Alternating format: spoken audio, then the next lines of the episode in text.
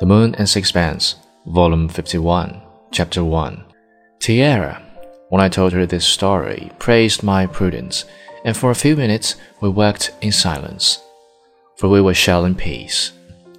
Then her eyes, always alert for the affairs of her kitchen, fell on some action of the Chinese cook which aroused her violent disapproval. She turned on him with a torrent of abuse. The Chink was not backward to defend himself, and a very lively quarrel ensued. They spoke in the native language of which I had learned but half a dozen words, and it sounded as though the words would shortly come to an end. But presently peace was restored, and Tiare gave the cook a cigarette. They both smoked comfortably. Do you know it was I who found him his wife? said Tiare suddenly, with a smile that spread all over her immense face. The cook? No, Strickland.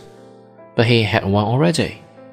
That is what he said, but I told him she was in England. And England is at the other end of the world. True, I replied. He would come to Papeete every two or three months when he wanted pence or tobacco or money, and then he would wander about like a lost dog. I was sorry for him. I had a girl here then called Ata to do the rooms. She was some sort of a relation of mine, and her father and mother were dead. So I had her to live with me.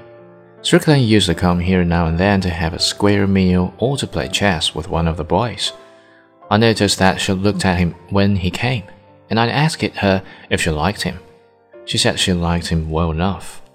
You know what these girls are, they're always pleased to go with a white man. Was she a native? I ask it.